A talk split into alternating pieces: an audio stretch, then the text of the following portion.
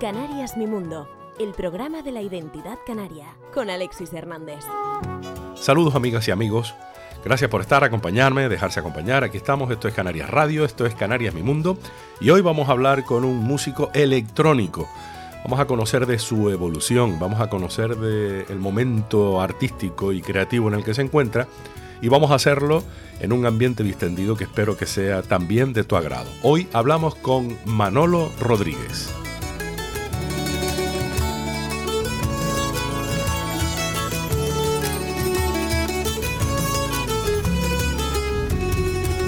Manolo Rodríguez. Dice Silvio Rodríguez, a quien por cierto tú conoces personalmente, porque hiciste una producción musical en finales de los 90 con él, aquí en Santa Cruz de Tenerife, que al hombre hay que conocerlo, hay que verlo, hay que estudiarlo en su momento, en su tiempo. Y ese tiempo es el que me llama la atención y me, me intriga saber en qué momento de tu vida artística te encuentras en este instante. Pues mira, Alexis, ahora mismo ando, digamos, podríamos decir, en una especie de momento barbecho, ¿no? De, mm, recopilar información, de buscar caminos nuevos, quizás incluso para llegar al mismo sitio, pero atenderlos de otra manera. Bueno, eh, después de, de este trabajo que acabo de presentar, de tres álbumes, pues claro, yo creo que me queda un poquito vacío en cuanto a lo que es material y producción musical.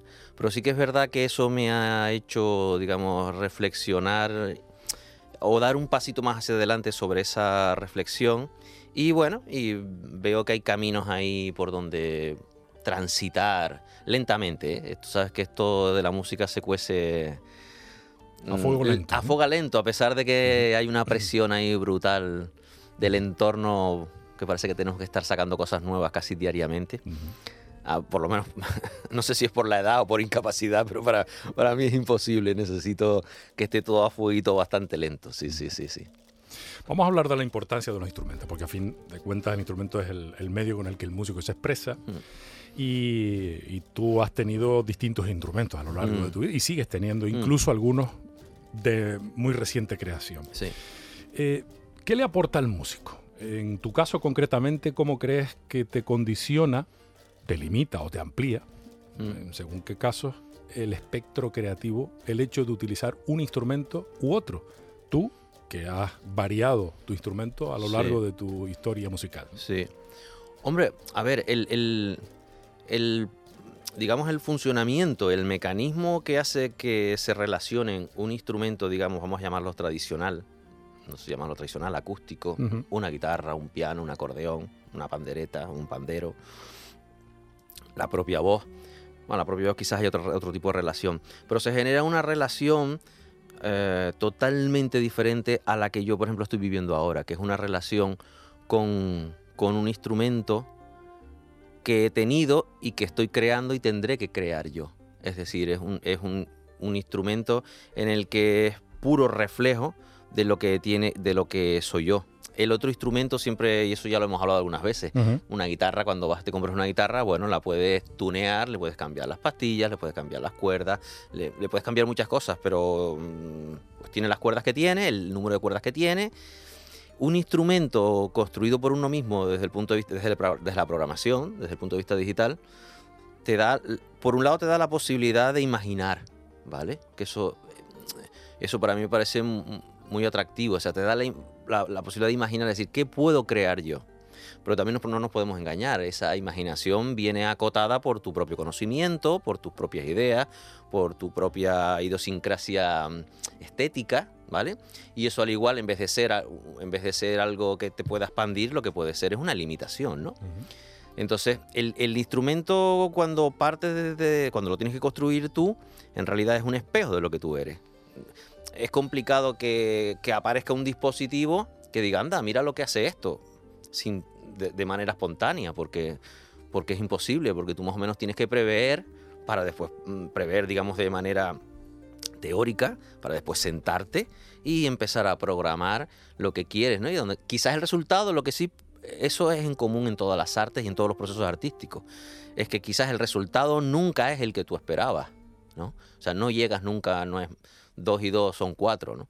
Sino dos y dos y te sale cuatro con uno. Bueno, vale, pues, pues lo aceptas o lo borras y, y trabajas hasta que llegues al 4.0, ¿no?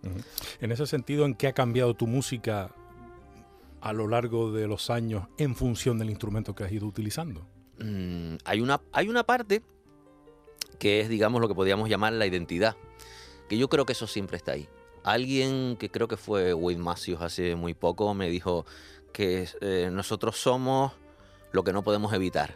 Y es una frase muy bonita, es decir, en ese sentido hay cosas que no podemos evitar eh, hacer que somos nosotros mismos y eso pues lo haría con el laúd cuando era pequeño, con el acordeón, con la guitarra y ahora con, con, con el instrumento digital, ¿no? con la programación. Pero sí que es verdad que obviamente quizás cuando vas buscando algo, sí que es verdad, cuando vas buscando una estética en concreto y accedes a través de un instrumento digital, sí que es verdad que obviamente el, ya simplemente por el material musical que usas cambia absolutamente, ¿no? O sea que el músico no cambia, pero sus creaciones sí. Claro, claro, sí. Sí, aunque yo y esto quizás es de reciente un reciente descubrimiento que me estoy dando cuenta que mm, eh, los que hacemos música no debemos empeñarnos mucho en buscarnos a nosotros mismos en la música no creo que en el fondo seamos un reflejo, o sea, que la música nuestra sea un reflejo nuestro. Es un reflejo de otras cosas nuestras, pero no de nosotros mismos, ¿sabes? Mm, porque a veces uno busca esa identidad y ahí donde estoy yo, y quizás, bueno, por lo menos yo nunca lo he conseguido encontrar, ese soy yo, ese no soy yo, pero es verdad que la, gente que te conoce y te escucha dice, mm, tú sí que estás ahí, ¿vale? Pero es una cosa que, nosotros ni siquiera somos capaces de controlar, no podemos reconocernos nosotros mismos, los que la hacemos, ¿no? Mm. Distinta, distinta sensación te producirá, entiendo, eh, repasar tu discografía. Ahora que has invertido tiempo en ordenarla eh, digitalmente, porque es un formato del que tenemos que hablar ahora en, profundidad, si te parece. Eh, ¿Qué sensación tienes cuando has ordenado tu discografía y has visto cada una de esas portadas y secuencialmente, temporalmente ordenadas, cronológicamente quería decir ordenadas, eh, ¿qué sensaciones has experimentado? Porque eso ha sido un, eh, un, trabajo interno, ¿no? diría hmm. yo, ¿no? y me imagino que cargado de descubrimientos personales. Sí, sí. A ver, hay una palabra que para mí, aunque parezca mentira, es satisfacción, de verdad. O sea, satisfacción quizás no, no, desde el punto de vista vanidoso de decir que bien lo he hecho siempre, porque eso puede ser hasta casi lo contrario, pero sí es verdad que, mm, que cuando es verdad que haces ese orden, ves el trabajo, y además dices tú, a ver, cuando dices esto solo tenía 24 años, ¿no? Y empiezas a los 25, y a los 26, y a los 28, y a los 30. A los 24 me estás hablando del freak. ¿De tu primer disco? Del, bueno, incluso colaboraciones anteriores, ah, sí. sí, sí, en colaboraciones anteriores, lo que, te, lo que contabas, por ejemplo, de, del de Tríptico, ¿no? Con, con, nuestro amigo Alberto Cañete Inés y con Silvio, ¿no? que, había, que había participado. Y ya mi primer disco, que fue como a los... Yo tenía 30 años, claro, 30 años en la música, eres un niño. O sea, eres un niño todavía, ¿no? Y un niño desde el punto de vista artístico, ¿no? Pero se escuchan ideas, se escuchan intenciones y mm, mm, también me gusta rememorar y escuchar a los compañeros que tenían esa época, mira cómo tocaba fulanito en esto, cómo tocaba fulanito, cómo, mm, cómo se metían dentro de, de la idea que era mía, ¿no? Cómo interpretaban una idea mía y cómo yo pensaba que pensaba que iba a sonar, cómo la interpretaba otra. Esos primeros descubrimientos se pueden quedar simplemente en recuerdos si no hay nada tangible, ¿no? Si no sacas... Por eso la, necesidad de, cualquier creador de dejar plasmado eh, lo que es su proceso, ¿no? No de una manera como muchas veces veo ahora que... Eh, bueno, no es que lo critique, pero sí que es verdad que no lo entiendo. Es decir, mostrarme el proceso día a día a mí como espectador no me ofreces nada. Porque de hoy para mañana o de la semana que viene, de hoy para el siguiente jueves, no me vas a no creo que ningún artista aporte nada nuevo y no creo que haya que estar sacando un disco eh, cada tres o cuatro días. Estás hablando de la política actual del single. Claro, claro. Un temita claro, y Claro. Em, eso entiendo yo que tiene que obedecer más a, criterios comerciales, es decir, a ganar dinero, pero, pero no para mostrar nada nuevo, ¿no? Porque yo creo que los, procesos artísticos, en, yo creo que cualquier proceso que necesite un tiempo, eh, de, necesita ver, digamos, el cambio de verdad. No puede... también es verdad que la producción, cuando tú empezaste en el mundo de la música a producirla, ha variado mm, mucho, no, muchísimo. Una barbaridad. Eh, y entiendo que al ordenar toda esa discografía tuya para digitalizarla, bueno, mira, aquí tenemos mm. un elemento novedoso en tu carrera, eh, casi por lo que te entiendo, has revivido mm, el proceso creativo de cada uno de esos discos que llevaba tiempo y tiempo en cada caso, en, en, algunos años, ¿no? Efectivamente, efectivamente. Claro, todo. Es verdad que, claro, la tecnología se ha abaratado muchísimo, se ha domesticado muchísimo, es decir, eh, podemos tener en nuestra casa por mil euros, podemos tener algo que hace 25 años costaba 3, 4 millones de pesetas, o sea, 12 mil euros al cambio, o sea, es que es una barbaridad. Pero claro, eso puede ser una trampa, es decir, si yo puedo hacer un disco con calidad cada día, pues lo hago. Bueno, ya, vale, pero seguimos hablando de lo mismo, seguimos hablando de, ese proceso personal que acompaña o que, bueno, que es esencial, que es la esencia de, cualquier acto artístico. Ya después, como lo llevamos a cabo, es verdad que nos, nos ahorra muchísimo, ¿no? En mi caso, este, este evento, digamos, que nos ocupa hoy aquí, que es presentar el nuevo trabajo, pues obviamente es, es, una clara, es un claro ejemplo, ¿no? Del, no tuve que ir a un estudio de grabación, eh, eh, no necesité aparatos convertidores de millones de, o sea, de miles, de decenas de miles de euros, ¿no? Lo puedo hacer en casa, además, con, con toda la, garantía de que suene igual que cualquier disco en una plataforma, Spotify o en iTunes, no hay diferencia. Eh, la última producción física, si no me falla la memoria, es Universo Manrique, ¿no? Sí. Mm, sí una actuación sí. que queda reflejada en este disco y en la que estuvo implicado el Centro Atlántico de Arte Moderno, donde tuviste la oportunidad de... el CAM, sí. Donde tuviste la oportunidad de, ponerte sobre la mesa, nunca mejor dicho, con tu síntesis digital, que eh, no sé si catalogar síntesis digital como tu instrumento o tu lenguaje, tal vez. Sí, sí, sí, este es, la metodología por la cual se... Y después de eso, llegó la pandemia. Sí. ¿Mm? Entró como un, rompehielo mm. eh, y hasta hace escasamente un mes y medio aproximadamente, tú estabas artísticamente hablando, desaparecido como mm. casi todo el mundo. Claro, claro. Eh, o todo el mundo que se dedica a esta, disciplina. Sí. Y de repente te, te, apareces nuevamente con tres discos. Claro. Secuencialmente ordenados y que son fruto también de ese trabajo que se hizo durante la pandemia y que ya te había hecho también en, trabajos anteriores. Mm.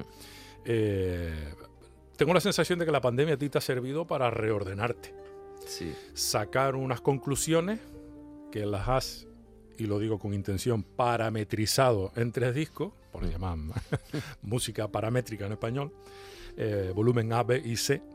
Eh, y, al final no sé con, con, qué sensación te has quedado a la hora de pasar de El Desierto a tres discos que además nacen dentro del marco digital exclusivamente, porque en principio no hay fabricación de no, no hay previsto ni tan siquiera, ¿no? No. Tres discos con un diseño básico, minimalista, vamos a decir, con un nombre sugerente, con un nombre artístico tuyo como M2R, ¿no? Mm. Eh, en fin, mm, ¿qué te pasó? Mm, ¿En qué momento hubo un punto de inflexión?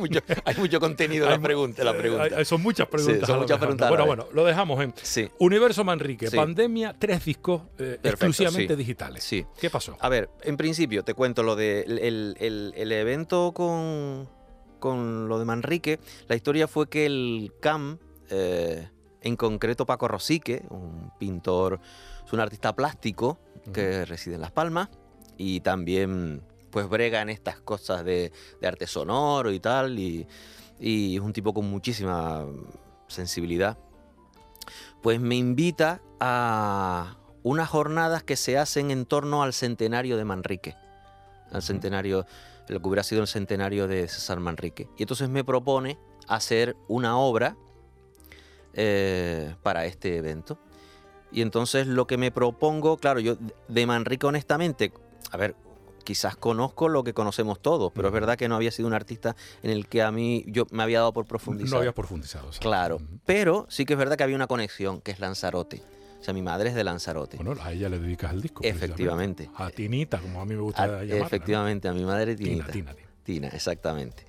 Y, y, y, recuerdo hablar por teléfono con, con, Paco y decirle, mira, es que quizás lo que más recuerdo, lo que, lo que más me impregna de Manrique era ver ese contraste, a ver, es una reflexión obviamente de mayor, yo fui con nueve, la primera vez que fui fui con nueve años, pero había un contraste entre esas estatuas que veía yo de pequeñito y lo que era, por ejemplo, la, plaza, la, playa del Reducto. La playa del Reducto era, una, solo había un hotel, el que sigue grande, el Gran Hotel ese, pero no tiene, la playa del Reducto no tiene absolutamente nada que ver en los años, principios de los 80, con lo que es ahora, obviamente. Eso era un desierto. Y Lanzarote era lo mismo, era mucho más parecido a Fuerteventura. Entonces ibas con el coche y de repente te encontrabas con, con el monumento al, campesino. Eh, mm, o sea, eh, eh, el contraste era. Yo, además es lo que recuerdo, fíjate. Y entonces, ese contraste de algo que a mí me parecía como raro, con algo que después era todo casi piedra y cuatro casitas, encaladas y no sé cuánto. Y entonces, em, fíjate que Manrique siempre ha sido un tipo convulso en muchas, en, muchas partes de su vida. Pero es verdad que a mí lo que me, me, proporcionaba era calma, era sosiego, tranquilidad. Y así fue un poco la obra. La obra es una obra hecha para, con Max MSP y otro programa de, código que se llama Sony Pi, que son los que estoy usando ahora en directo. Y fue interpretada en directo. Y entonces Paco me dijo, oye, si lo grabamos, el CAM podría editar, hacer una edición con la grabación en directo. Y efectivamente así se hizo. Lo que pasa es que llegó la pandemia y se paralizó todo. Obviamente se paralizaron las fábricas, se paralizó todo. Y el disco salió después de la pandemia. Entonces, en la pandemia sí que es verdad que pasó, yo creo que nos pasó a todos. O sea, el, el, parón ese que nadie se esperaba, ¿no? Y, y el hecho de, sentir que, bueno, pues como cualquier artista tenía sus fechas, tenía... Aparece como una especie de, por un lado, una necesidad de seguir mostrando cosas, ¿no? Pero como eso se para, ¿qué es lo que, qué es lo que aparece?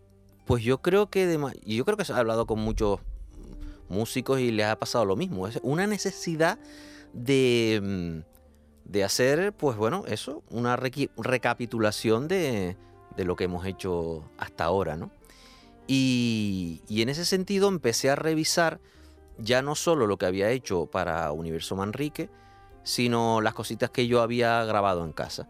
Y entonces, bueno, pues em, empiezo a sacar, eh, digamos, empiezo a tener una relación con el instrumento desde el punto de vista de, digamos, de su anatomía, que es el, digamos, el entorno digital que eso es un poco lo que a mí me empieza a, a cuestionar qué es lo que de verdad tengo en la mano. ¿no? ¿Qué, tengo en la mano? Tengo un, no tengo un instrumento físico, tengo un instrumento que se mueve eh, según me mueva yo, es decir, hay cosas que de repente me dejan de funcionar y puede ser que ese, digamos, dispositivo desaparezca, aparecen cosas nuevas y entonces em, empiezo a darme todo esto, fíjate, la idea de Parametric Music me aparece en, Instagram. En Instagram hay una empresa que se llama para, eh, eh, Arquitectura Paramétrica, ¿vale? Parametric Architecture. Y se trata de, los tipos van cogiendo, digamos, modelos arquitectónicos que ya tienen que ver, digamos, no con el ámbito de, la matemática, digamos, de la calculadora, sino el, el, computacional, es decir, el entorno computacional que puede sacar 400 mm, decimales de una operación y las puedes usar. Eso que puede, eso en arquitectura que supone que pueden llegar a ser modelos, pues bueno, las típicas, los edificios estos que vemos de Dubai, que son, que parece que son imposibles de que se puedan mantener, que generan unas curvas que antes era imposible de resolver ese tipo de, de situaciones, y que tiene que ver es, todo ese movimiento tiene que ver con una manera de organizar la información que a su vez tiene que ver con la informática, digamos, con el, con, con lo que, con el, con el cómputo ¿no? que te puede ofrecer un ordenador y que sería incapaz de llevarlo a, llevarlo a cabo un humano. ¿Qué es lo que pasa con la música? Que en realidad estamos haciendo lo mismo. Es decir, estamos trabajando con un número y entonces lo que me planteé es, a ver, tengo en la mano un instrumento que he construido yo, pero ese instrumento tiene, digamos, la parte física, es una calculadora. Y digo, tenemos que, Digo, debería aprender a sacarle más partido a esa calculadora, ¿vale? Para saber exactamente hasta dónde puedo llegar yo musicalmente. Entonces empiezo a darme cuenta que es verdad que, mm, sobre todo, por ejemplo, con Sonic Pi, que es un programa de código, donde yo escribo, digamos, para que lo entendamos, podamos pensar más casi como una partitura que se puede cambiar a tiempo real, ¿no? Yo puedo tocar, digamos, con la partitura que ya empieza a sonar, pero yo tengo que empezar a hacer cambios para que vaya evolucionando me empiezo a dar cuenta que si yo voy eligiendo parámetros, esos parámetros aplicados a diferentes eh, opciones de lo que es la programación, pueden hacer que la música vaya a un sitio a otro de manera conjunta, ¿vale? Por ejemplo, sé que suena un poco abstracto, pero si yo, por ejemplo, elijo el número 1, ¿vale? Y yo le digo, el 1 tiene que afectar en tal momento a un volumen, a un paneo, que es izquierda o derecha, y al sustén, o sea, que se alargue un sonido tanto. ¿Vale? Cada uno va a significar una cosa diferente. Y cuando ese aparezca ese uno, ese uno va a ser cosas diferentes en eso. Pero es verdad que va a haber una unidad. nunca mejor dicho con el uno. Va a haber una unidad bastante, digamos, mm, un poco abstracto, eh, está un poquito detrás, ya se ve bastante escondido. Pero es verdad que coge una, o por lo menos quiero yo pensar así, coge, digamos, una sensación de de concreción, ¿no? Entonces, bueno, ya esto ahora me está, me está viniendo a la mente que quizás esto ya pudo haber pasado también, por ejemplo, con el serialismo, con el cual se jugaba con el orden de las notas y supuestamente generaba, ¿no? Digo, supuestamente, me perdonen los serialistas, pero ya como esto está discutido, se ha discutido ya si, si de verdad funcionaba o no, o nosotros queríamos hacer que funcionara, ¿no? Pues un poco con, la, con esto funciona igual. Entonces, en la pandemia comienzo a hacer, eh, comienzo a modo de práctica a grabarme todos los días, ¿vale? Comienzo a grabarme todos los días y hacer, y hacer sesiones de improvisación en directo, digamos, mis casquitos, pum, le daba al rec y me ponía a tocar un rato y guardaba el archivo. Cuando acaba la pandemia, esto como práctica, digamos, instrumental, lo sigo haciendo durante un año, ¿vale? Y yo del 2020 al 2021 y cojo la carpeta esa y la guardo. Y, ya digamos entrado eh, a, a principio de a, principio de año, sí, en noviembre del año pasado me llama por teléfono mm, un comisario que es el Álvaro Fominaya, que era el director del Centro de Arte Contemporáneo de Andalucía, que estaba comisariando un festival, un circuito de arte sonoro que organizaba el TEA con Gilberto González. Entonces me, propone eh, pues simplemente realizar un concierto y hacer una obra para, para, esa, para ese concierto. Con lo que tiras de la carpeta. Efectivamente, pero además fue súper bonito porque mm, él me pregunta, eh, ¿qué está? Porque yo estaba, estaba metido en muchos eventos, tenía mucho trabajo y le dije, lo que no puedo comenzar ahora es si tú me propones el tema. Porque era un mes vista o un mes y medio vista. Digo, para mí sí que iba a ser imposible eh, empezar a generar algo que tú me propongas, ¿no? Como comisario. Y recuerdo que nos vimos en el Parque García Sanabria y me pregunta, ¿qué estás haciendo ahora? ¿Qué es lo que te interesa a ti ahora? Entonces le conté esta historia y me dijo, perfecto, eso es lo que quiero escuchar. Entonces, bueno, me sirvió un poco para hacer resumen, digamos, de todas las ideas eh, alrededor de todo esto que, yo estaba creando, que por ahora no era sino simplemente ideas en la cabeza, ir probando cositas, a concretarlos en una pieza de, de una hora, de 40 minutos, una cosa así, ¿vale? Y esa pieza es la que te da la medida, o la idea, o la pista para plantearte sacar un disco. Efectivamente. Desde, hombre, ya no estábamos encerrados, pero sí desde, desde ese encierro artístico en el que prácticamente todo el mundo se vio abocado durante dos años y del que estamos empezando ahora parece a salir. A salir, sí. O sea, ese fue el, el, detonante. Sí. Y a partir de ahí, ¿por qué decides hacer tres volúmenes, no uno, no dos? ¿Por qué son tres? Simplemente porque en realidad comienzo a escuchar las grabaciones y a hacer, eh, hacer divisiones. Cojo tres carpetitas, bueno, cojo en principio una carpeta y empiezo a poner primero, digamos, el material que más me gustaba, que me parecía atractivo. Y entonces cuando acabé con esa selección, encuentro, digamos, tres maneras de acceder diferente al material musical. Una, que es, digamos, el primer disco, una eh, que se concretó en el primer disco, que son, primero, algunas piezas que ya tenía antiguas, que pertenecen también a este concepto que te voy a contar ahora, y después encuentro como una especie de... son digamos, son composiciones o temas o son improvisaciones que tienen que ver más con el discurso tradicional. Es decir, puedes distinguir más una melodía, puedes distinguir más una armonía. Bueno, le pongo comillas porque es verdad que no, no, no me hagas analizar funcionalmente 251 porque no lo hay. Si estás buscando un 251. No, yo no estoy buscando nada. No, lo, vas a encontrar, espero. Pero sí que es verdad que de repente hay material que por, por el azar, ¿eh? porque es por el azar, el azar numérico, aparecen hasta sensaciones tonales. ¿eh? Hay una pieza, no recuerdo cómo se llama, Dropper creo que se llamaba, la titulé. Eh, quiere decir algo así como el, el, el boyer con el oído es, una palabra inglesa que en español no tenemos, creo que no tenemos una traducción. Y, hay ciertas sensaciones tonales incluso, ¿no? Entonces eso los puse una carpetita.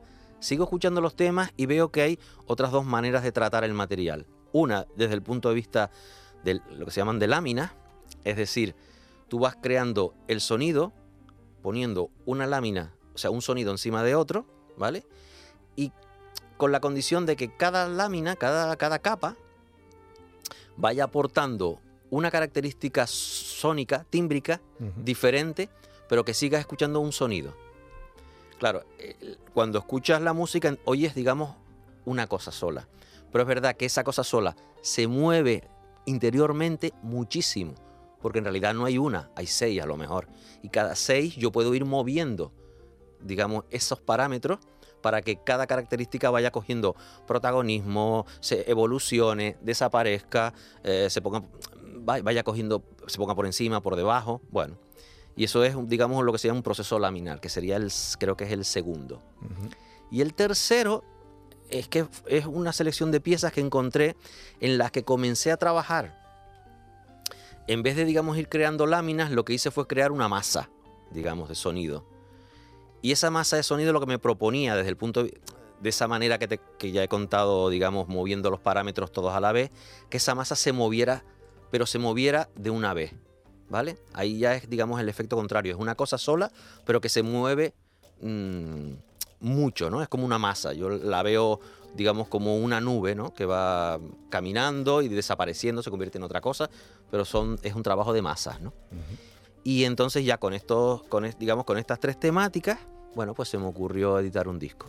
Eh, bueno, uno no, tres. No, editar un, trabajo, perdón. Un trabajo, un trabajo disculpa. Eh, eh, no hay ninguna cosa compuesta ni tocada, interpretada, es profeso para estos discos, aunque todas las piezas son fruto de un momento de, actuación en privado y de improvisación. Sí no de composición. La mayoría son improvisaciones, son improvisaciones. El primer disco sí que es verdad que aquí hay una discusión como siempre en la que podemos discutir composición e improvisación. ¿Por qué? Porque el primer disco sí que es verdad que son extractos cortados. Es decir, por ejemplo, cogía una improvisación que me gustaba y de repente le ponía un pedacito, eh, o sea, solapaba otra improvisación que decía, ah, mira, esto le viene y que generaba una composición, con lo cual... Parece casi una composición a base de improvisación. Efectivamente, o sea, el material eran, improvisaciones, pero, pero los otros simplemente son, cogía los temas que grabé, un fade in para que no quedara... Para que no entrara saco. Para que no entrara saco, y algunas veces los quité y entraba saco, y los finales algunos hice un fade out o acababa saco. Punto. Manolo, ¿cuántas horas de música tenías en esas carpetas? Uf, había 150 temas grabados, muchachos. Mm, Sí, pero no me hables de No, temas, no, háblame de horas. Hay temas o que. minutos. uf, hay temas que, que eran 17 minutos, eh, 20 minutos, 40 minutos, 6 minutos, 4 minutos. O sea, de que estamos hablando entonces de... Decenas y decenas de horas, ¿eh? Pero tú para elegir el material tuviste que primero hacerlo. Y luego, conociéndote como te conozco, escuchártela. Sí. Mm. Pues mira, te comento. Una de las cosas que quise probarme a mí mismo, y esto tiene más que ver con, con- con las manías que tiene uno y con... Es mm, aprender a elegir, por ejemplo, este tipo de cosas, a hacerlo mucho más rápido de lo que yo lo hacía antes. Es decir, yo he estado con discos, yo recuerdo, por ejemplo, Instantáneas, Ujú. Instantáneas que fue un disco que acabó, que era un disco de acústica, acabaron siendo 16 temas, pero había como 40 temas, ¿vale? Te has ido de un tajo al año 2012. ¿eh? Sí, el 2012, sí. Pero es que, es que recuerdo ese sufrimiento, ese sufrimiento Especialmente. especialmente, porque tardé nueve meses en, en Y elegir Cuando esto estabas con la guitarra. con la guitarra acústica, sí, Ujú. sí, con la Gibson, con la, la- la antigua, sí. Sí, tardé nueve meses, Alexis, en, en elegir 16 temas. Eh, Con lo que habías grabado no sé cuántas horas. no muchas, eran menos temas, pero claro, era la obsesión de, venga, no, tengo que elegir los mejores. Entonces yo llegaba por la noche, que solía hacer un trabajito de dos horas, dos horas y media, me sentaba con un papel, o algunas se lo hacía en el en iTunes y le ponía corazoncitos, venga, dos corazoncitos, una cruz, esto no vale, tan, tan, tan, tan. Al día siguiente, al que le había puesto dos corazones le ponía dos cruces, al que lo había eliminado le ponía un corazón, y así me pasé nueve meses lo menos. O sea que tus discos, por lo menos los que has producido tú por tu cuenta en tu soledad, Hmm.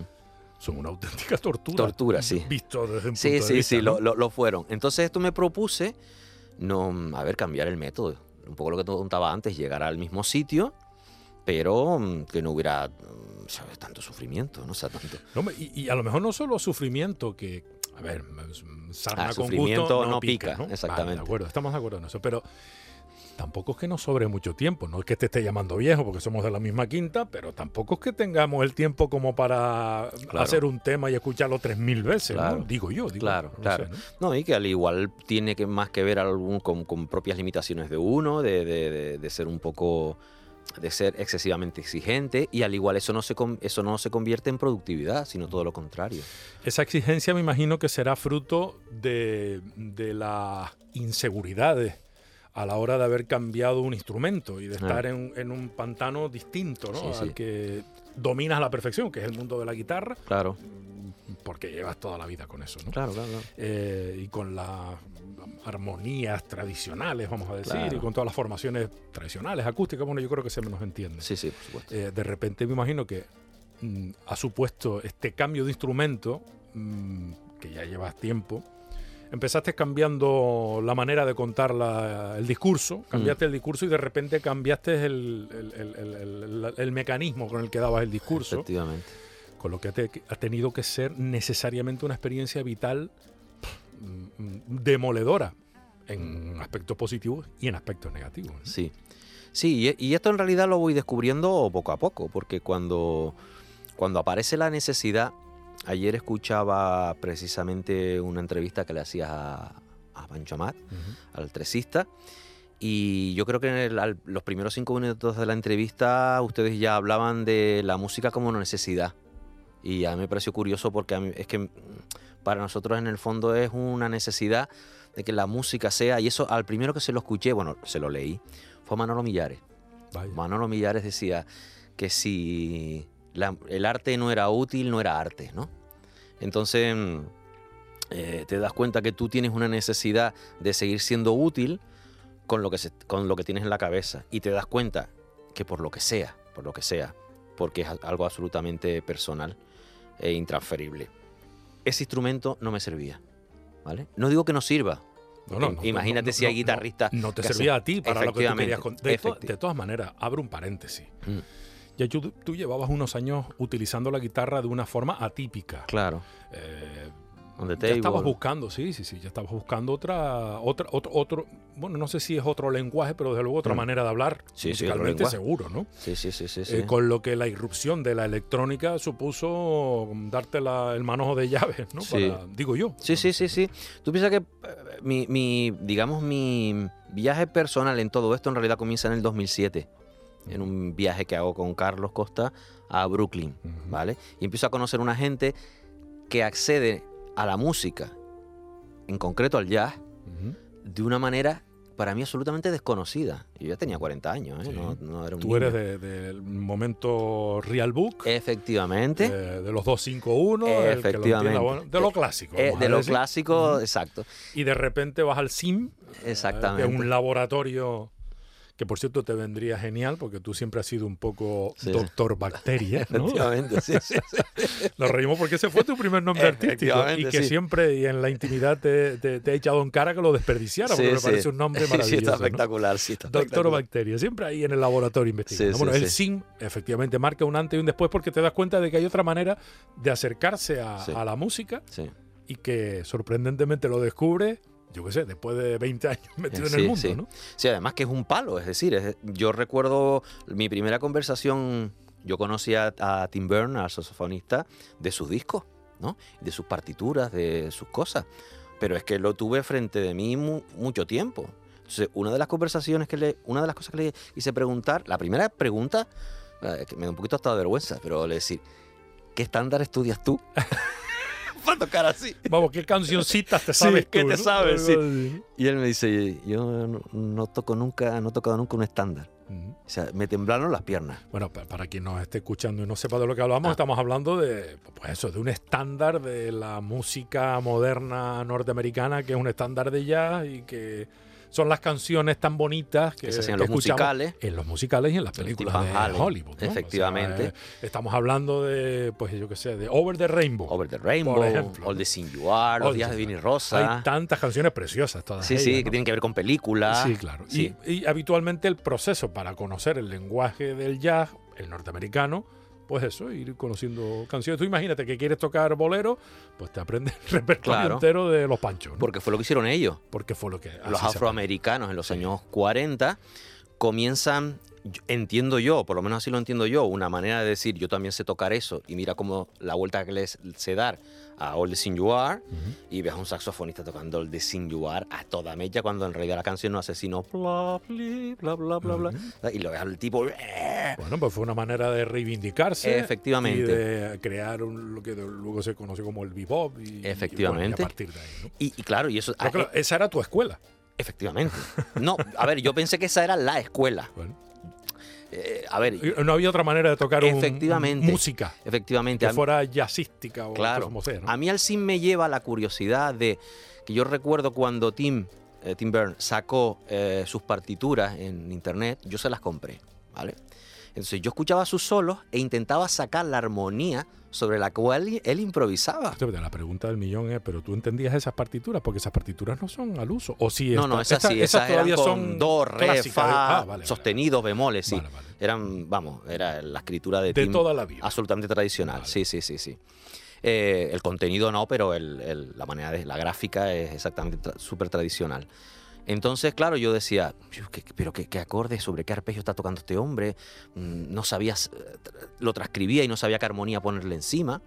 Entonces, cuando compré sus partituras, recuerdo que me subió el cartero a mi casa un sobrito amarillo con su dirección de Brooklyn. Abro el sobre, me voy directamente al tema que yo quería, me voy a la parte de los solos porque era, eh, Tim compone así con 7 8 páginas, me voy a la parte de los solos, que es la, más que la única que me interesaba, y había un solo compás que decía al líbito. O sea, lo que te dé la gana. Lo que te dé la gana, primo. y tú te gastaste un dinero. o sea, pero vamos a ver, lo que dé la gana, ¿quién? O sea, porque él me manda las partituras de todo. Claro, claro, o sea, claro, ad libitum. Todo todo el equipo. El pero claro, si tú escuchas ese. Estamos hablando de bajo, batería. Eh, vamos, en, esa época, fíjate que estaba Craig Tower a los teclados y piano, Mark Ducre a la guitarra, Tom Raney a la batería, estaba eh, Tim eh, al saxo, cuarteto. Mm, sí, cuarteto, no me acuerdo. suena. Pero para todos era el mismo compás. el mismo, Ad libitum. Era el disco Science Friction, que es una especie de juego de palabras, homenaje a, a Ornette Coleman. Y. Claro, yo decía, a ver, pero todo el mundo está tocando lo que le da la gana. Pero esto se pacta. Entonces, para yo quedarme tranquilo, dije, a esto tuvieron que haber seis meses de ensayo, ¿no? O de grabación. Entonces, bueno, pues con esta información en mi cabeza yo me voy a Brooklyn, nos vamos a Brooklyn y tal. O sea, Tim, la segunda pregunta que le hago es precisamente esta. Oye, ¿cuánto tardaste en grabar Science Friction? Y me dice, a ver, Marc, Marc Ducre se llama, llegaba de Francia, él es francés, cuando subía en Francia. Me llegaba, llegó por la tarde, hicimos el check sound por la mañana y al día siguiente Marc Ducre se iba a Turquía. El disco fue grabado en una sesión de cinco horas, sin previo ensayo. Sin previo ensayo. Papeles, todo el mundo leyendo. Y eso te aclaró la idea. No, eso me mató. eso ya yo recuerdo que fui con él. Es que recuerdo mucho los paseos del metro, ¿no? De Brooklyn a, a Manhattan, que es donde nos estábamos quedando Carlos y yo en un hotel. O sea, y o sea, era, que no entendíamos nada. O sea, pero, ¿qué está pasando aquí? Pero esto es un, universo absolutamente paralelo al que nosotros habíamos vivido. Absolutamente paralelo. Y después empezamos, y después las reuniones, por ejemplo, con Ralph Alessi, estamos hablando de un trompetista que da clase en la Universidad de Nueva York, ¿eh? Y Ralph, bueno, son gente muy, creo que ha estado en Tenerife, Ralph ha estado tocando en Tenerife, me parece. Claro, son gente que dices tú, son, tienen la solvencia demostrada, pero después Ralph decía, ¿por qué yo no toco tantos estándares? Decía, porque es la música que yo escuchaba en mi casa. Es decir, es la música que, escuchaban mis padres. El propio Ravi Coltrane. Yo recibí clases también de Ravi Coltrane, del hijo de John Coltrane. Y contaba lo mismo. Es decir, mi padre, obviamente, que vamos a hablar de mi padre. Pues mi padre era mi padre, obviamente, ¿no? Era, una de las e, es una de las grandes, uno de los grandes nombres del jazz en la historia ya. Pero yo no puedo seguir, no tengo por qué seguir la estela de mi padre. Yo tengo que buscar la mía, ¿no? Y entonces ahí fue cuando llegué a la conclusión de decir, ¿qué hago yo siguiendo una tradición? Que además yo ya...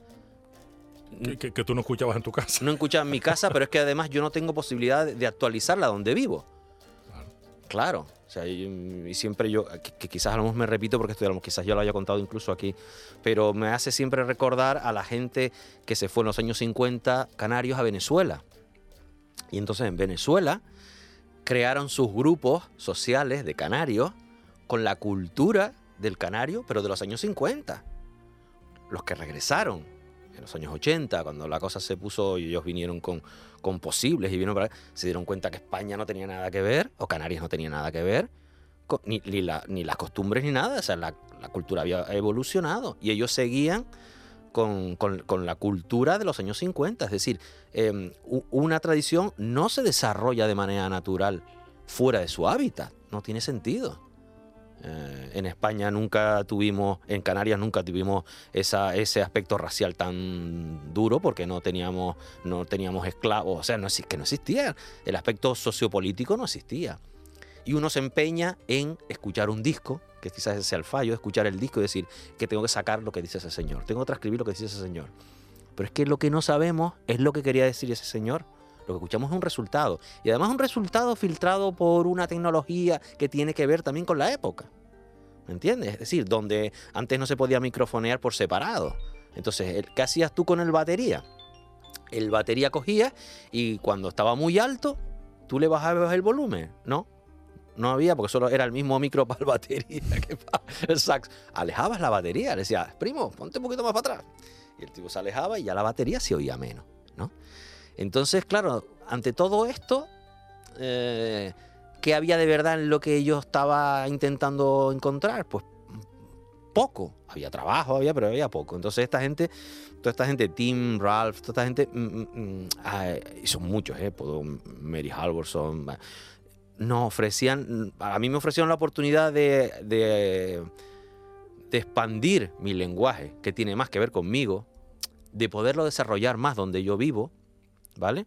Porque atendía más a una a un concepto de libertad mucho más amplio, que es el que, el que conocemos tocando ya desde el punto de vista formal, a través de una forma. y, y, a partir de ese camino empiezo, escucho la palabra improvisación libre, el free improvisation que para los americanos, desde mi punto de vista, es algo diferente. ¿vale? Cuando llegó a Canarias, otra vez empezó a buscar referentes en España de improvisación y conozco a Win Macio. Me cojo un avioncito, le toco en su puerta, oiga, usted no me conoce de nada, pero usted dice que toca esto, ¿qué es esto? Nos sentamos ahí, una paciencia grandiosa conmigo, y empezó a contar y, em- y em- ahí empiezo a Sí, aprender. cuidado. Y te enseñó con qué lo hacía. Porque esta es otra, otra, otra, otro aspecto a tener en cuenta. Sí, No sé si con Wade exactamente Sí, cuando sí. tú descubres que con un ordenador el hombre está haciendo música. sí, sí, sí, sí, claro. Y, y me imagino que ese fue el segundo, Sí, el sí. segundo revulsivo. Decía, espérate un momento. Sí, Entonces, sí, sí. no tengo que responder a los cánones establecidos, sino que además tampoco tengo que hacerlo en cuanto al instrumento. sí. Aquello te dio un, un- un golpe en la cabeza, Durísimo. eh, metafóricamente hablando. Sí, claro. sí, sí, sí, sí, sí, sí. Sí, porque mm, eh, eso fue, hicimos una sesión para tocar un ratito con un guitarrista, Javi Pedreiro, un guitarrista de Madrid, con Wade y conmigo. Bueno, fíjate qué casualidad que terminaron después grabando un disco, pero bueno, eso Efectivamente. un poquito más tarde. Sí, sí. Ínsulas en el 2018. Ínsula, efectivamente. Pues cuando nos vimos ahí, claro, lo veo, a él lo veo con un ratón en la mano. Claro, y tú buscando el piano, la guitarra, el, yo pim pam con no la sé, guitarra un teclado. cla- claro y además lo que descubro es que su reactividad digamos es decir su manera de reaccionar era más rápida que la mía con la guitarra un instrumento tradicional lo bueno es que tienes que hacer así pisa y suena el ordenador tiene que estar bueno, pues tienes que procurar que esos mecanismos los tengas a través de teclas, eh, potenciómetros, cosas físicas, digitales, bla, bla. que para más Henry lo has programado tú previamente en tu caso. Efectivamente, claro. o Eso sea, ti- te has hecho un luthier electrónico. Ah, claro, claro, claro. Esa, pues, esa sería la, la palabra correcta para mí. Sí. Y entonces, nada, pero en realidad casi a mí lo más que me interesaba era progresar con mi guitarra. No le hice mucho caso o ninguno al instrumento de Wade, ¿no? Hasta que mm, Wade nos propone eh, lo de Ínsula, ¿vale? El proyecto, de- lo que fue después un proyecto de Ínsula. Voy a contar que Wade, la primera propuesta, esto, esto nos los hace yendo a tocar a... Íbamos al... eh, creo que iba Carlos también, ¿o no? Carlos creo que no iba. No recuerdo ahora si iba Carlos. Íbamos a tocar a Sevilla, en una gira que él había organizado que se llamaba Relay. Íbamos a Sevilla y en el AVE nos cuenta esta historia de, de- de las grabaciones de campo, de hacer unas grabaciones de campo que tengan que ver con un entorno específico, en nuestro caso sería. Y él me propone al principio hacerlo con un timple, Ujú. Él quería grabar un timple en con un timple. Entonces yo le escribo y le, y le dije, me salgo fuera del proyecto, yo no quiero coger un timple. ¿Por qué un timple? Le dije, bueno, porque, y esto ya tiene que ver con mi idiosincrasia, digo, el timple es un, un instrumento maravilloso, pero muchas veces se ha utilizado como símbolo institucional, es decir, si no tocas el timple ya no eres canario. Ujú. O sea, en ese momento pues no, no me apetecía pasar por esa historia, ¿no? No, no, no, no era tu, no era tu lenguaje, Ah, no, era no, tu igual. instrumento, no, no, Ah, nada. yo había tocado el timple una, una semana en mi vida, he tocado alguna. el A- a, lo mejor si te hubiera hablado del laúd, Pues fíjate, al igual ahí me hubiera pillado más. me hubiera pillado más. Porque en la U sí que tengo cierta, cierta nostalgia. Pero bueno, y entonces me dijo, no, no, hombre, no, si no era sino una propuesta. Y entonces mm, yo ya estaba usando el ordenador, pero no estaba usando programación. Estaba usando un programa que conocemos mucho que se llama Ableton Live, en el que vas incrustando, digamos, instrumentos que no son hechos por mí y vas utilizando material de esos instrumentos, ¿vale?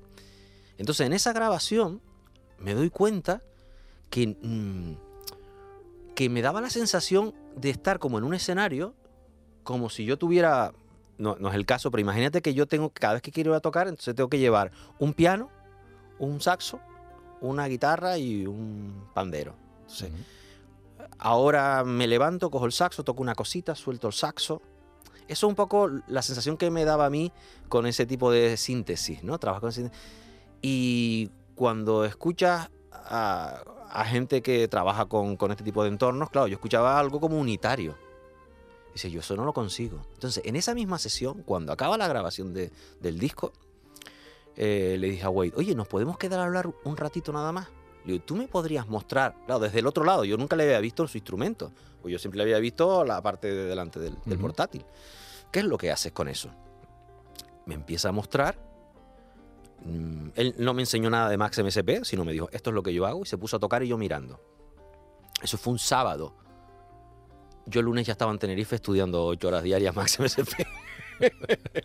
el domingo fue para venir para Tenerife, reflexión, y dije, no, no, esto es lo mío. Pero sí que es verdad que yo le pregunté, güey, ¿cuánto has tardado en hacer esto? Y me dijo, 20 años.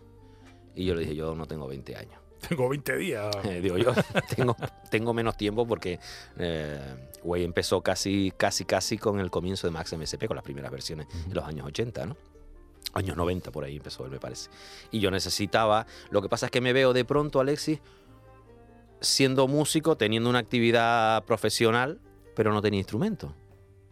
Entonces, claro, fue, tuve que apretar el acelerador de una manera casi demencial para poder entender, además, porque Max MSP, cuando entiendes el. Max MSP en sí es un lenguaje. O sea, cuando entiendes el lenguaje empiezas a entender, ah, pues mira, hay una lógica detrás, ¿no? De, algorítmica, ¿no? Pero hasta que no entiendes esa lógica, estás ocho horas para un pitido. Perdido. Ah, sí, sí, sí. Yo he estado ocho horas o doce horas para que suene. pero eso es injusto. No me digas que ocho horas para que suene eso porque no se entendería, pero pues para, te puedo decir, para hacer una programación y que...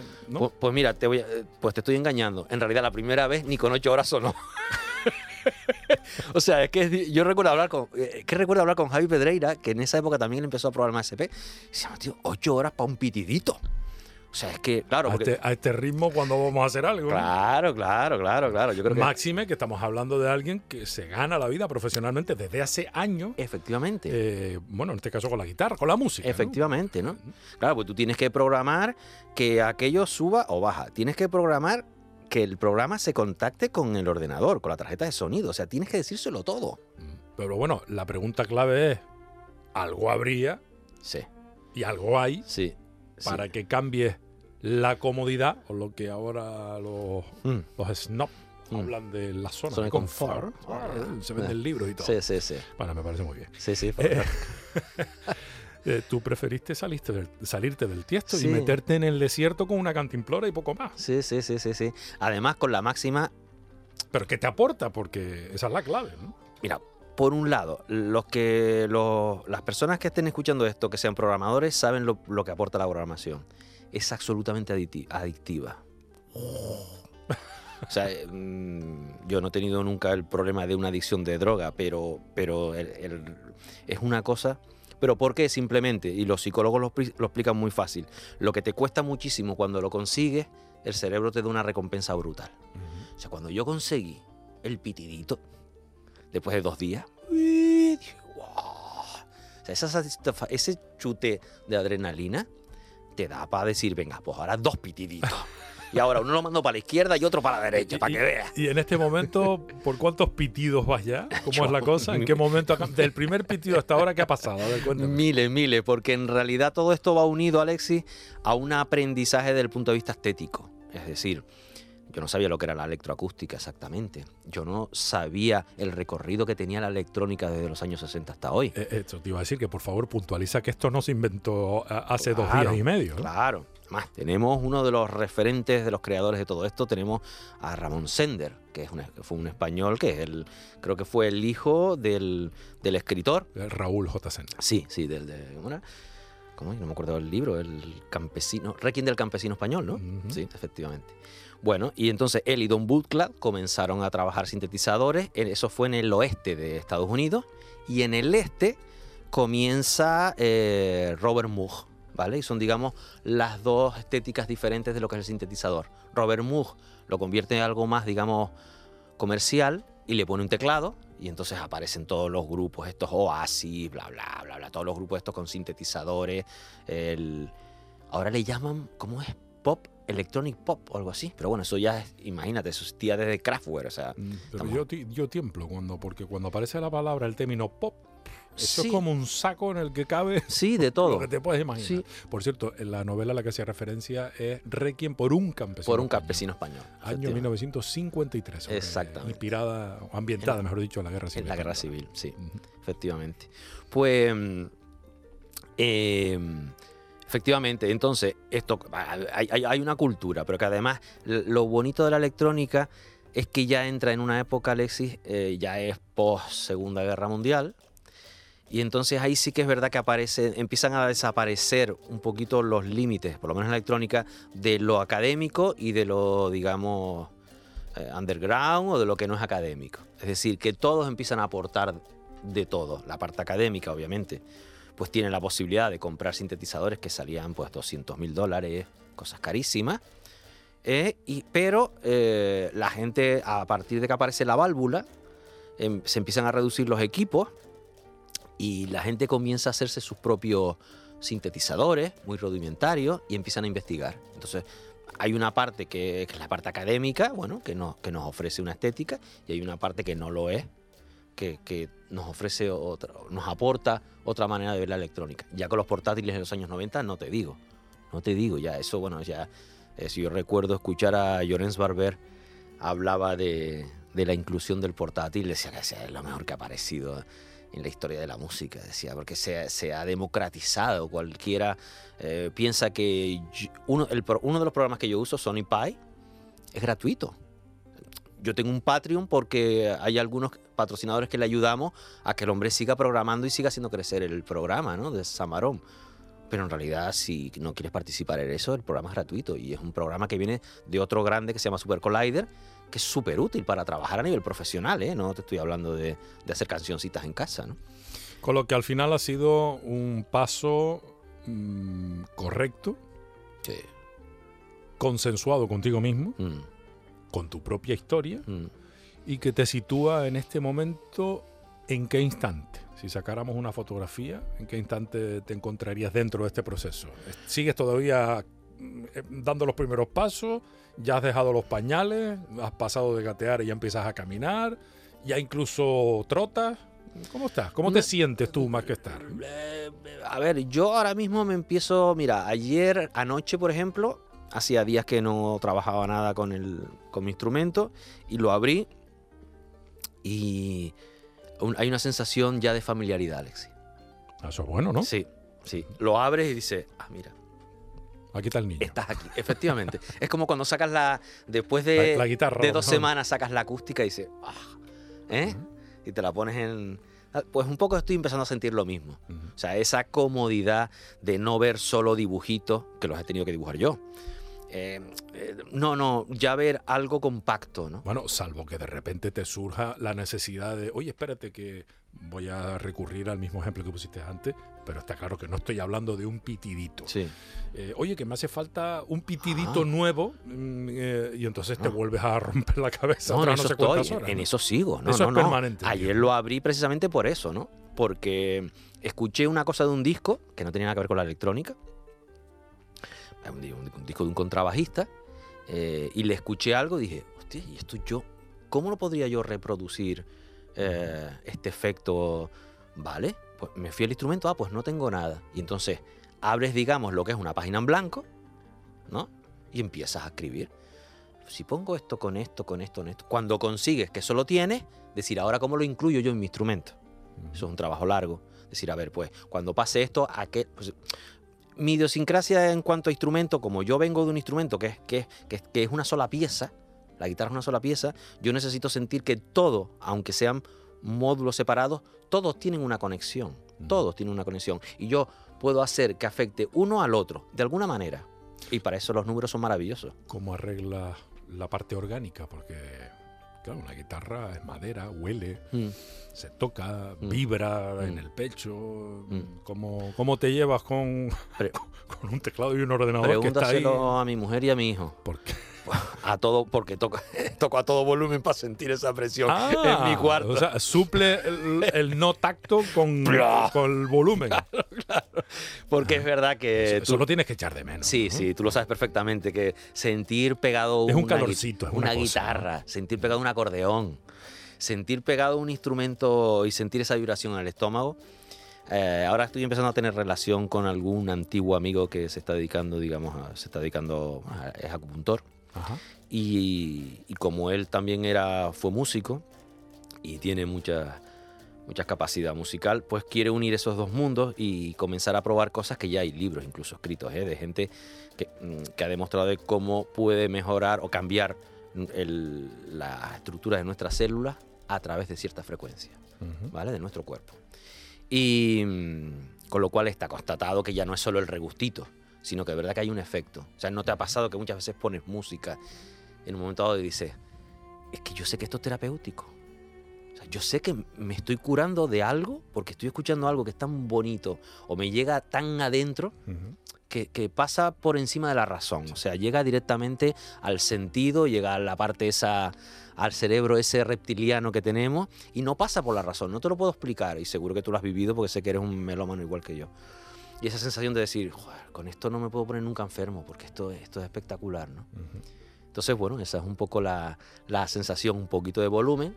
Me llevo, me tiran la bronca, obviamente, pero busco el momento y digo, "Brrra". y entonces muchas veces trabajo así, ¿eh? Ujú. Y esta música también es terapéutica Sí, en ese sentido para ti cuando la escuches. sí, sí, claro, absolutamente, sí, sí, sí. Vamos, yo, Igual que un, yo qué sé, que un, un bolero. sí, sí, igual, igual. Eh, Yo creo que hay momentos para un bolero, hay momentos para escuchar a los Platters, hay momentos para escuchar a Polanca, hay momentos para escuchar a Wade Macios, a Kim Cascone, A hay- Manolo Rodríguez. a Manolo Rodríguez también. Mm, hay momentos para escuchar de todo y hay momentos.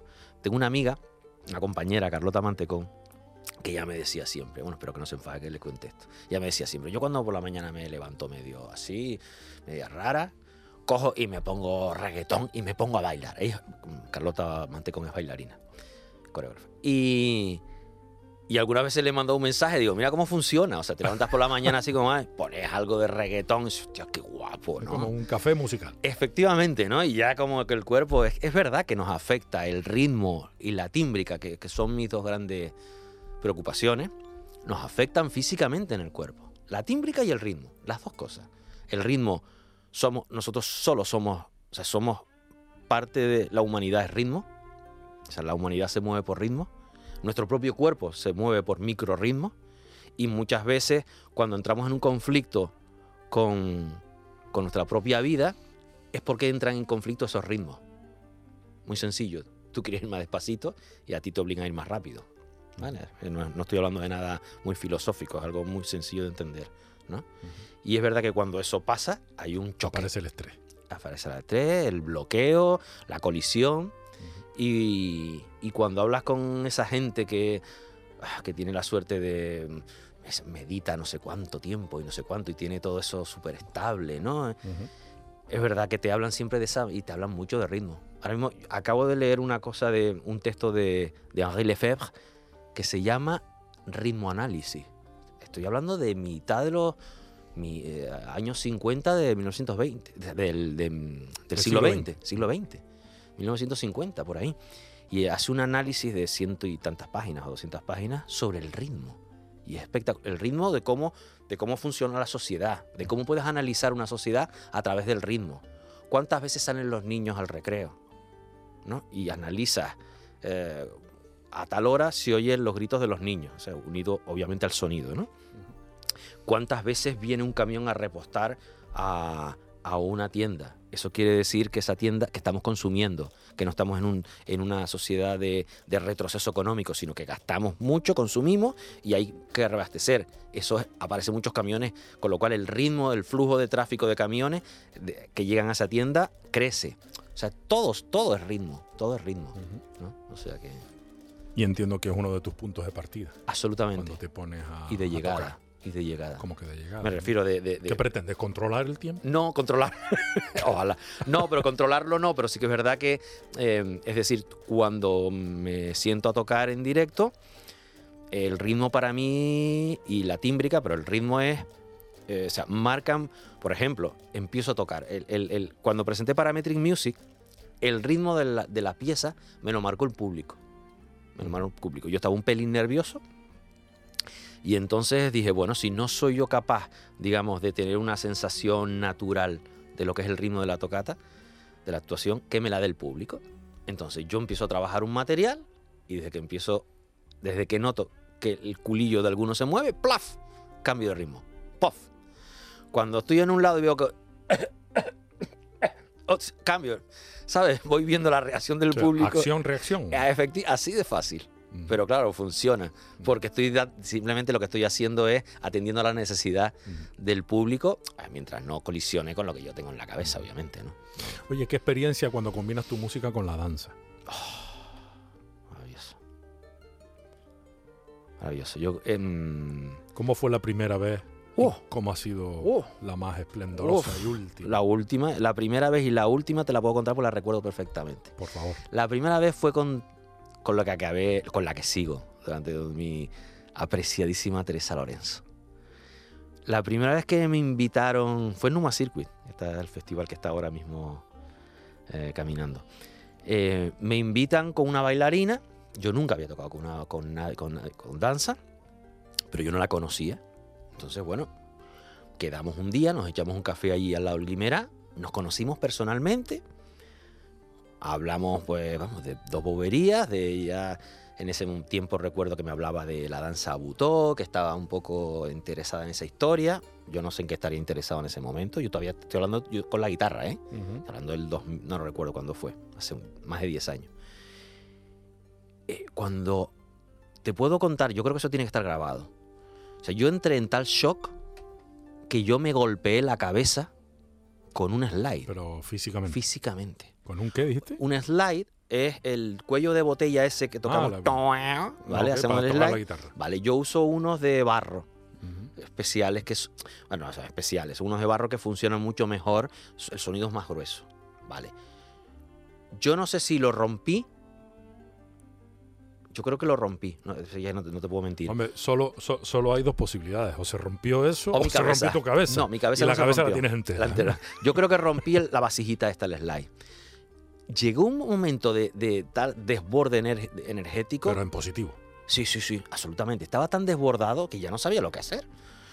Eh, Buscaba algo, una respuesta a esa energía tan fuerte que me, nos, nos pusimos. Eso lo eligió Teresa.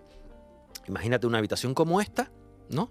Donde solo había una un- un hueco y el público estaba por el otro lado. ¿Sabes? No estaba en la habitación. So, Nosotros, el público nos veía como en una tele. ¿no? O sea, yo he visto fotos, es precioso, se me veía a mí al fondo, en un tal, con la guitarra en una esquinita, y ella utilizaba las paredes, bueno, espectacular, verdaderamente espectacular. Y yo recuerdo cuando ella me, cuando acabó la actuación, vino hacia mí, se puso frente a mí y me cogió algo así en las manos y yo estaba temblando. Yo estaba temblando, yo estaba temblando. Después comenzamos a trabajar, después al, al- al tiempo ella ya me comienza a llamar para hacerle obras para ella, ¿no? Ya empiezas a componer, profesor, para. Sí, sí. Y hacemos, no recuerdo qué obra era. No recuerdo si era Cuerpar o un- una obra era al principio. Y empezamos a trabajar, ya empezamos a, bueno, ya hubo ya mm, una relación, digamos, más estrecha desde el punto de vista personal, de contarnos cosas, un poco para entendernos mm, cómo, cómo funcionábamos nosotros. Y, y las últimas actuaciones han sido espectaculares. O sea, espectaculares. En el sentido de que, Alexis, ver el sonido que tú creas personado en algo físico es que es una asociación es que no te- mm, contarlo no lo puedo contar O sea, ver tu sonido que se mueve. Exacta- exactamente porque además ver tu sonido. ver mi sonido efectivamente eso es, esa, esa sería el, el- el efecto sinestésico ese sería el efecto sinestésico o sea ver el sonido moverse o no moverse ¿vale? O, quieto, o ver una figura. Eh, a, mí me, sigue pareciendo mágico que pase, porque te, te confieso que cada vez que nos vemos los dos para trabajar, tenemos, necesitamos cuatro o cinco horas para contarnos nuestra vida, porque necesitamos saber en qué punto personal estamos. De todas maneras, ya tú estabas apuntando maneras, porque a ti lo de la imagen es claro con la música, lo, lo- lo- lo pusiste de manifiesto en Trampantojos, por ejemplo. Sí, sí, sí. en sí. ese disco en el que a raíz de la inspiración que te provocaba un cuadro determinado, Sí. plan de un artista famoso y etcétera, muy reconocido, tú le ponías música o, lo expresabas o expresabas tu opinión Efectivamente. con, con tu música. Sí. Con la danza es la versión 2.0. Oh, sí, sí, sí, sí, sí, sí, sí, sí. Sí. Y además, como sé que hay una persona detrás de esa danza, después he trabajado con performance, con bailarina, con Carlota, que te comentaba, hice algún trabajo con otra chica. Eh, voy a quedar mal porque no, me- viene el nombre de ella ahora, perdón, que me disculpe, que ya sabe quién es. Eh, bueno, pues eso. Y entonces la, la sensación es maravillosa. Y es una de las cosas que a mí me gustaría seguir haciendo porque me da la posibilidad de ser yo 100%, Ujú. ¿Sabes? Aunque en realidad profesionalmente, digamos, trabajo para otra persona, Bueno, pero eres tú. pero soy yo. Ujú. Y además cuando suena el teléfono, es porque no es que necesiten un guitarrista para acompañar, es que me llaman a mí. Incluso algunas se le he dicho, ya no estoy con el ordenador, voy a tocar con otra cosa. A mí me da igual, que con que estés tú, tengo. ¿Vale? Y eso a mí me da... el- Porque tampoco vale tu música solo. No, no, no. no, no. Porque tú no eres de, de los que le da la grabación y tú dale al play. No, no, No, no, no, Porque tu música. tú- que- oye, que lo mismo, lo No, mismo sale, dicho, me lo has sa- dicho. sale más rentable. ¿eh? Seguro, Eh, seguro. hombre, si te pagan bien, Yo tengo una anécdota de un festival y no voy a contar. no vamos a dar el dato. No, no, ni mucho menos. No voy a contar el pecador, pero el, voy a contar que el pecado, pero no el pecador, ni mucho menos. Y el- la persona que, que me vino a asistir me dice, ¿y la guitarra y tal? Digo, no, la guitarra no la traje. ¿Y qué trajiste? No, el ordenador. Dice, ah, bueno, tú eres esos de play y cobrar. Ver, Y, darle, al- botoncito dale al y dame botoncito perra. ¿no? y dame las perras, ¿no? Y ojalá, ojalá porque... Pero no, no, no. Oye, no, se, no se le, se debe quedar a uno cara de, de póker, ¿no? Cuando Sí. alguien tan alegremente Sí, eh, resume en un, o pretende resumir en una frase sí, una experiencia vital tuya, eh, en tu caso, pues con el caso de la música, ¿no? Valga la Mm. redundancia, pero Mm. una experiencia vital tuya, en realidad de toda una vida, pero como mínimo de los últimos siete, ocho años, ¿no? Y, y, o sea, todo ese proceso que me has contado, que has compartido con nosotros de que si Nueva York, que si primero la guitarra, que si después el no sé qué, después que si el sim, que si viene, que si Massive, que si un avión para ir a preguntarle a un tipo en Madrid cómo es esto, bla, bla, bla, todo eso, que son años Mm, horas, dinero, mm. Comederas de cabeza, me imagino, ¿no? Quitarle saber- tiempo a la familia. quita- bueno, eso es muy por importante. Por, descontado, ¿no? Desde luego. O sea, y alguien te resume, ah, tú eres de esos que le da a un play, a un play. eh, mm, o al botoncito, ¿no? Se Mm. te debe quedar cara un poco de decir, bueno, pero O sea, además esto es cinco minutos antes de subirte a tocar, ¿eh? sí, por, por darte ánimo, ¿no? Por, claro, ambientarte, ¿no? Esto era precisamente con Teresa, ¿no? Y el productor escuchó ese comentario incluso. y yo, no, me, lo, me, lo, me, lo tra- me lo tuve que tragar porque no, no quería la, la ignorancia siempre ha sido muy atrevida. atrevida. Muy, demasiado atrevida. ¿no? Y en un, en un espacio pequeño como este eso se nota mucho Sí. más todavía, ¿no? Sí, sí, sí. Porque ¿qué hubiera sido de ti si hubieras estado en... Que no digo que estar aquí sea malo, ¿no? Eh, todo lo contrario, y, menos que lo diga yo. Pero, eh, pero sí hay que reconocer que esto es un espacio que ahora cada vez menos, pero hace 15 años, 10 años, eh, 20, era muchísimo más limitado. Y, y- y si tú hubieras estado en, en un espacio, ya no digo Nueva York, puede ser mm, París, puede ser Londres, puede ser Barcelona, Berlín. Berlín. o sea, la cosa hubiera sido muy, muy, muy distinta porque tu recorrido hubiera sido otro.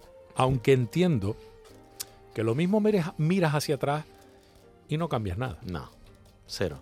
Yo no cambiaría eso. Ahora, con este proceso que me habías dicho, que, que- que fuiste tú el primero que lo empezaste a comentar, es verdad que una de las conclusiones es que no hubiera cambiado nada. Y menos el sitio donde vivir, ¿eh?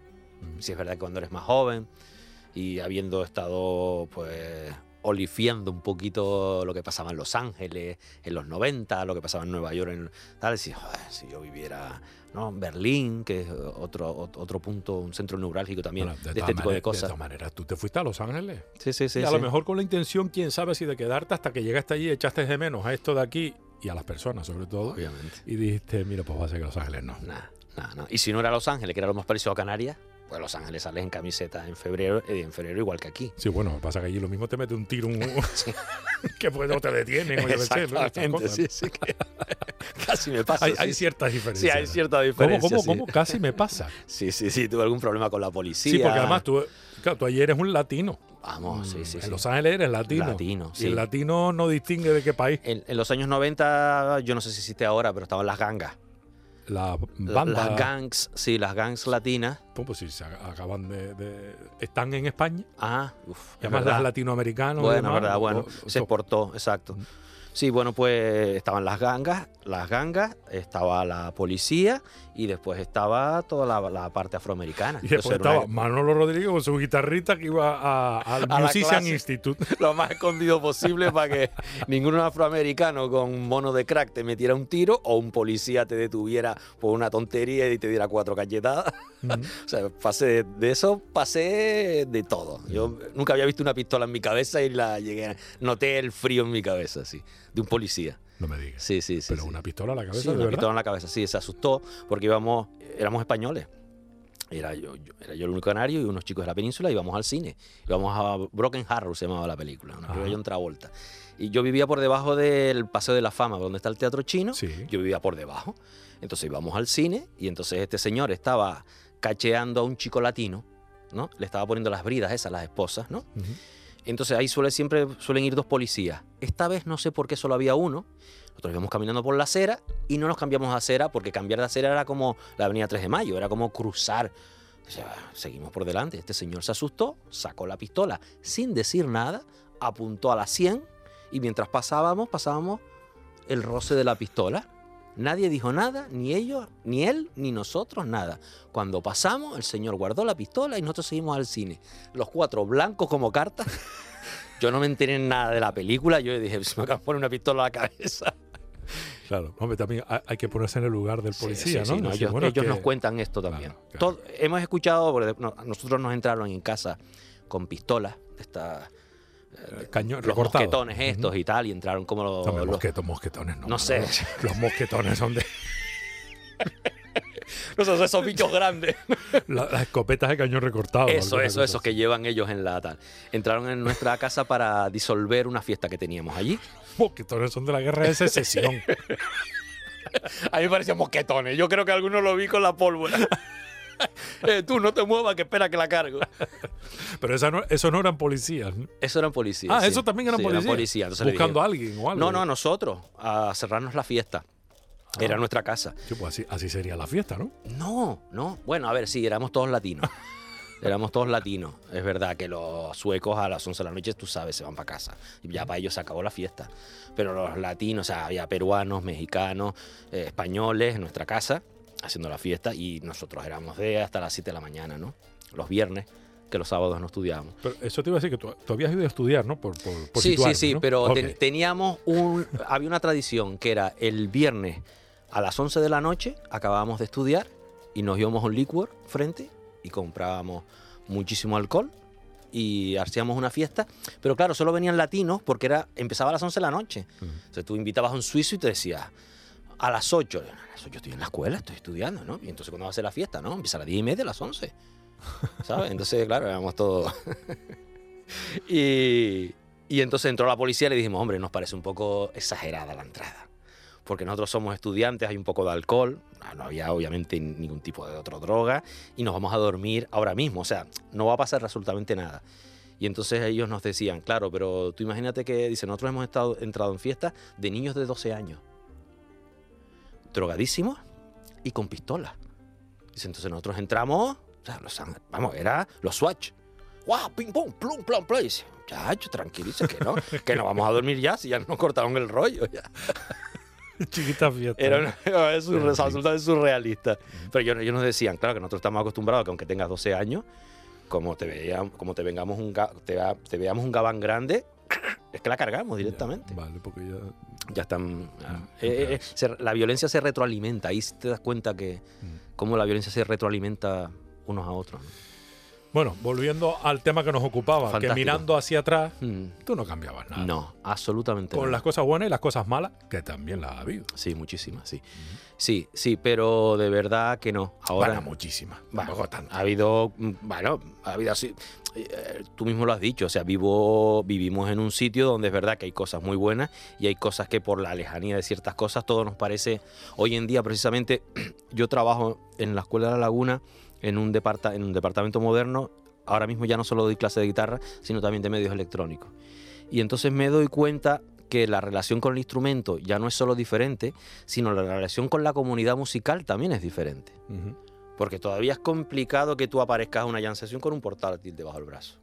¿Me entiendes? ¿Pero tú has ido a una jam session? No, no, no, Ah, no, no. Oh, mira, se me acaba de... No. Oye, pues eso me sonó bien. Las hay, las hay, las están haciendo. Las A están ver las haciendo. A ver las hay- las Ajá. haylas. Pero con electrónica. No, no, no. El que quiera llevar electrónica que lleve. No, claro, a sí. eso me refería, pues estaría bien eso, ¿no? Mm, eh, eso está por ahí también pululando. Ah. ¿sí? Sí, sí, sí. sí, Ah, mira la carita que has puesto. Eso es que lo tienes metido en la Ah, cartera. eso y alguna cosa más, sí, sí, sí. Sí, que eso es un poco lo que te iba a decir, que lo que me voy a lo que me estoy proponiendo con tranquilidad y muy poquito a poquito, paso a paso, es ir eh, ayudando a generar una pequeña comunidad con algún acto, con gente que se pueda reunir con el, a través del laptop simplemente, y que empecemos a normalizar eso que en otras partes del mundo desde los años 90 está absolutamente normalizado. Sí. Pero que también entiendo que es la, perdona Alexis, Sí. y ya acabo, y, pero también entiendo que ese es el cambio por lo menos en mi cabeza, que entiendo que eso es normal, que, que, que ese prejuicio exista. Pero en mi responsabilidad también está, o parte de mi re- responsabilidad como artista está en decir que es- se puede hacer con ciertas garantías. ¿vale? Y eso mm, no solo yo, sino todos los que trabajen con laptop nada más, con portátiles. Decir, bueno, no, no es tan raro, Mm. no es tan raro. Oye, oye, tienes que procurar que en el- la primera jam session Mm. en la que se incluya la electrónica, Mm, la toques tú o no, mejor que la toques tú, mm. Que vaya el productor de el que te hizo el comentario, Ah, ¿eh? que se encargue de El- producir el espectáculo. El técnico El- de sonido. Sí, sí. Para, para decir- el técnico de sonido, productor Sí, no. sí. El técnico de sonido para decirle, mira, ahora ya somos dos los que vamos a tocar sí, y vamos a cobrar igualmente. ¿no? Es que... en, no, plan, en plan broma. no me tires de la lengua. Pero mi, mi, mi idea en un futuro, en un futuro ya más, me imagino que será lejano y quizás esto no- lo cuente aquí un poco como decimos nosotros boca chancla y no pase nunca, pero es hacer una orquesta de laptops. Eso me lo tienes que explicar. Por Ah, eso he guardado un respetuoso silencio. Eh, imagínate, bueno, siete portátiles tocando en directo.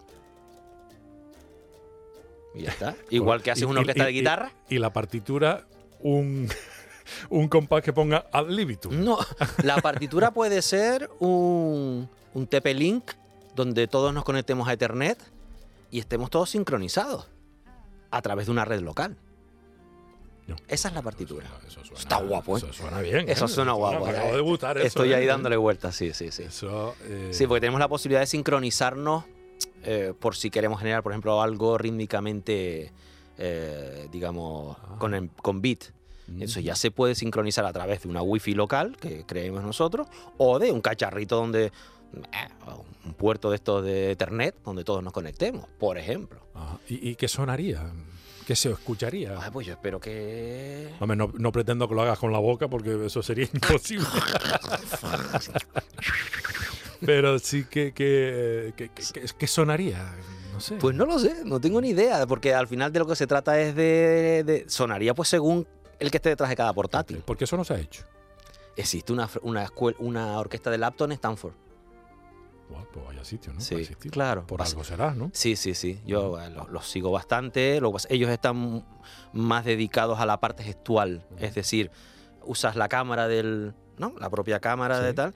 Y la gestualidad, el cambio de luz que recoge la cámara o una cámara. Una webcam. ¿no? webcam. Lo que fuera.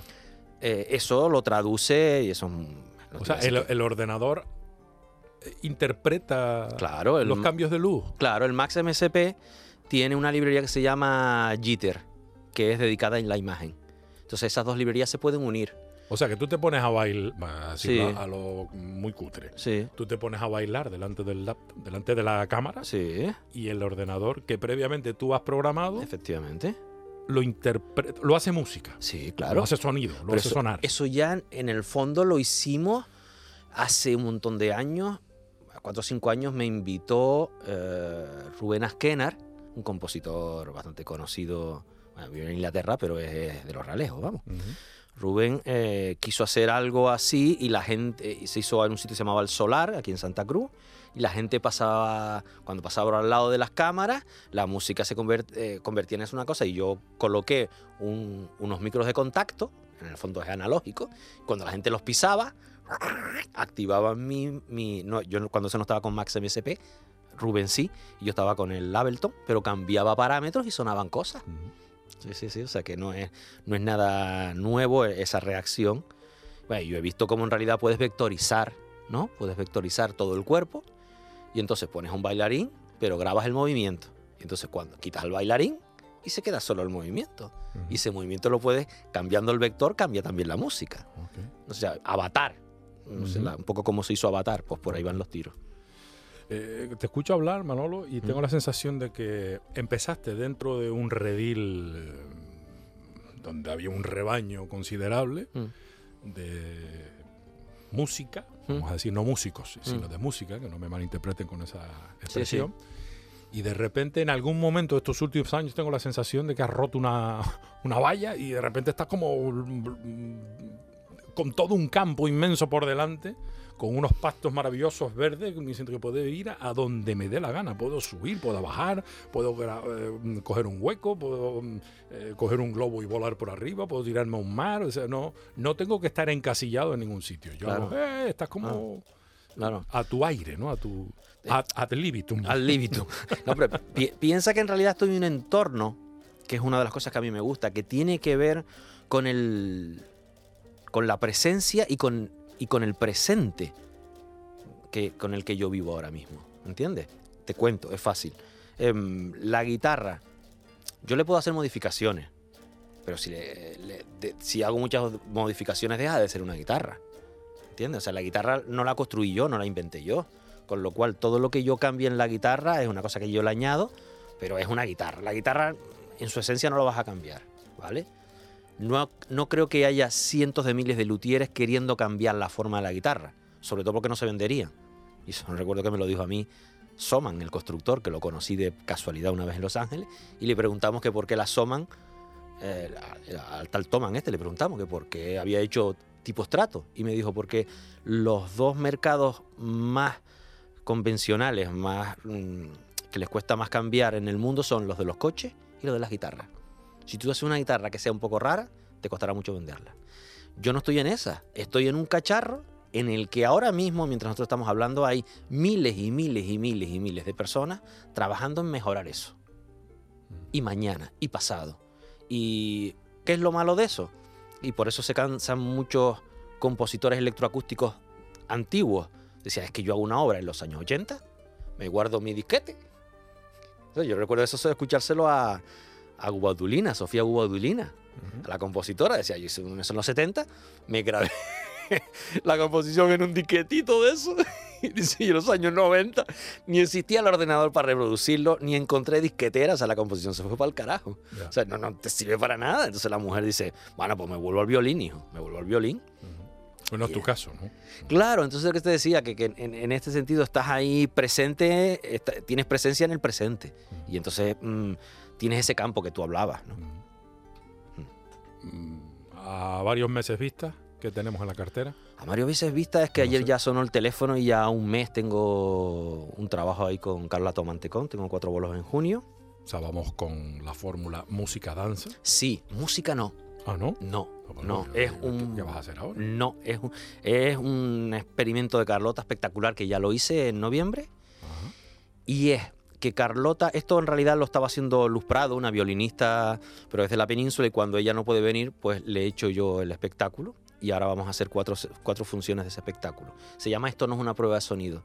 Y Carlota con un micrófono va desde usando el micrófono rozándose por todo el cuerpo con un mono de plástico, ¿vale? Hasta restregarlo por el linóleo, hasta acoplarlo en unos altavoces así de grandes. Y yo voy procesando todo lo que él, ella va tocando, voy haciendo que o suene de una manera o de otra según sus indicaciones. tú trabajas lo que ella te manda. Efectivamente. O, lo que ella produce. Sí, eso, eso tiene un nombre que se llama Life Electronics, que es el proceso de otra cosa, de una fuente acústica en este caso. Vale ya te veo que vas a estar entretenido. Sí, sí, sí. sí. Eh, disco, ¿tienes algún Parametric Music D por ahí? No, espero que no. Eso no. No, no, no, espero que no, dijiste. No, no. A ver, espero que no me salga la vena de esto, tengo que sacarlo, porque ya te decía. Ah, no, no, pero vamos, no, no es porque tengas que, sino que pregunto, ¿no, tienes un disco ahí? No, no, no, no, no, no, no, no, no. Si alguien se ofrece a editarlo, yo. Algún productor, yo estoy contento de sacarlo físicamente, que me encantaría. Pero ahora económicamente no hay posibilidad. Vale. Y qué más tienes eh, la creación a lo mejor de esa orquesta que estarás madurando y que te, eso llevará meses sí, porque eso será un producto o años porque eso será el producto de lo que salga digamos del aula de, eh, medios electrónicos que tengo en la escuela ¿vale? Eh, y eso todavía se está gestando muy lentamente ya te comenté que eso la relación con el instrumento con el portátil no es la misma que con uno tradicional entonces los tiempos cambian los tiempos van mucho más rápido pero si yo, cuando tú aprendes una escala en la guitarra, tú aprendes la escala en tu oído mientras la practicas. Lo malo del ordenador es que cuando escribes, toca la escala mayor, le das al play y la reproduce de la manera que tú le digas. Pero eso no quiere decir que tú sepas lo que es la escala mayor. ¿vale? O sea, tienes que hacer un proceso y es, para mí debe ser igual de lento que el instrumento. El instrumento tradicional es fruto del proceso de, de cómo hacemos los humanos las cosas y, o cómo las hacíamos, ¿vale? Porque ya se ve que no, ya hablo con un viejito, ves cómo las hacíamos. Ahora ya se deshace de otra manera y es donde yo estoy, pero es verdad que el otro a mí me atrae mucho, el proceso ese de aprendizaje, del el arpegio, del repertorio.